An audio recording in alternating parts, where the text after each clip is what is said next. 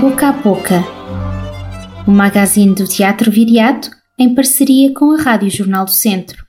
E sem querer, lá estamos nós a chegar de novo ao fim de mais uma temporada. Mais uma semana e agosto entra-nos pela vida adentro, passará provavelmente a correr, claro, e em setembro cá estaremos a reabrir portas, como se tudo pudesse sempre recomeçar mais uma vez. E o estranho é que pode. E o mais estranho ainda é que isso é tendencialmente bom. Agarramos-nos tanto à incapacidade de previsão como forma de estar nos dias que nos esquecemos de que o cotidiano é circular. Vivemos por ciclos e necessitamos tanto de pousio como de aceleração.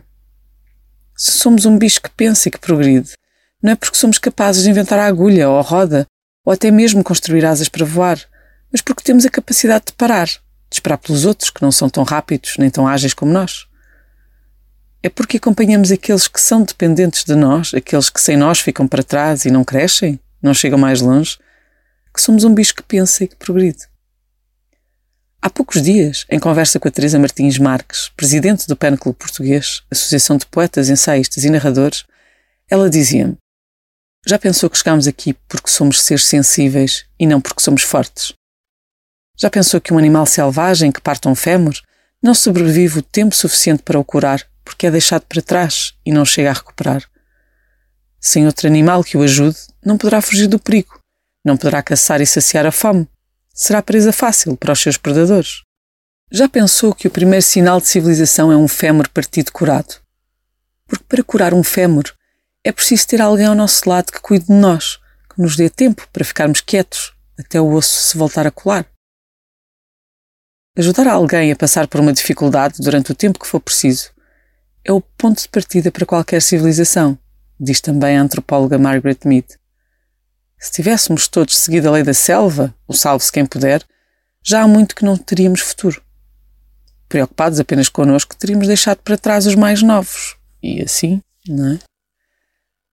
A civilização não sobreviveu à conta dos princípios que hoje temem promover e em seguir, enquanto o coração lhe pede e faz o contrário, pensei eu a velocidade, a competição, a ansiedade, o controlo, a agressão, a maldita vontade de saber já como se chega ao fim, para que se chega ao fim, qual é o fim. Volto a pensar no querido mês de agosto e penso que é um mês de cura, como um animal de tempo gigante que nos desacelera e cuida de nós.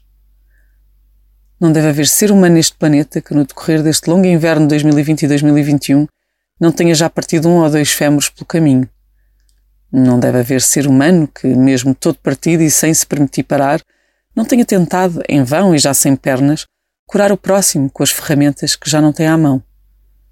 Não deve haver ser humano neste planeta que não necessite tempo para colar os ossos, enquanto tomar lambas feridas que depois devem secar ao sol. Não deve haver ser humano que não caia, ao fim da sua temporada, e que depois de parar não se levanta outra vez, como se nada fosse. Pronto para recomeçar tudo outra vez. É o que contamos fazer neste próximo mês. Vamos para casa sarar os fémures, para depois regressarmos de corpo inteiro e em muito boa forma para as próximas caminhadas. Até já! Este foi o magazine do Teatro Viriato, uma parceria com a Rádio Jornal do Centro e com o apoio do BPI Fundação La Caixa. O Teatro Viriato é uma estrutura financiada pelo Governo de Portugal Cultura, Direção-Geral das Artes e pelo município de Viseu.